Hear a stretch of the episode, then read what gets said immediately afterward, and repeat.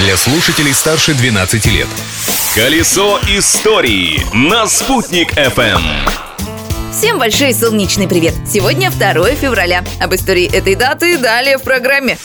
События дня. В этот день, в 1943 году, советская армия одержала победу в Сталинградской битве. Это сражение длилось 200 дней и ночей. Башкирия не оставалась в стороне. Боевое крещение под Сталинградом прошел дважды герой Советского Союза, наш земляк, летчик Мусагареев. Активное участие в битве принимала также легендарная 112-я башкирская кавалерийская дивизия, всадники которой для немецких летчиков были практически неуловимы. В целом, в кровопролитных боях за Сталинград участвовало 75 тысяч воинов из Башкирии.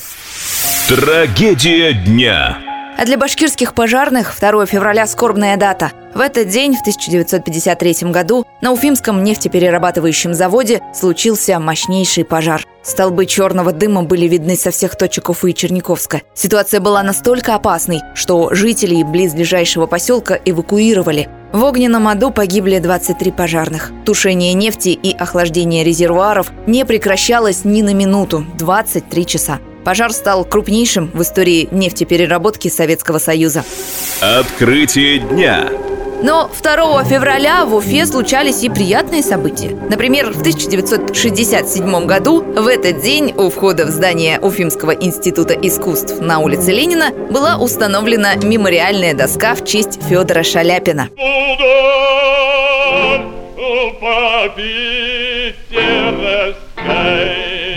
А в 2007 году, к 135-летию со дня рождения певца, у Института искусств установили еще и памятник великому артисту. Особенность этой скульптуры в том, что обычно Федора Ивановича изображают в полном расцвете сил, а наша скульптура – это образ еще молодого артиста, каким он дебютировал на уфимской сцене в 1890 году. Кстати, первоначально проект задумывался несколько иным. Это должен был быть не просто памятник, а целый сквер имени Шаляпина. Небольшая квадратная площадь с коваными воротами, по задумке авторов, могла бы стать парадным входом в Институт искусств, но не стала.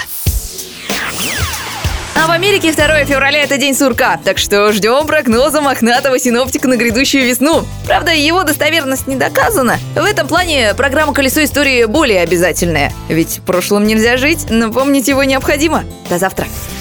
Колесо истории на «Спутник FM.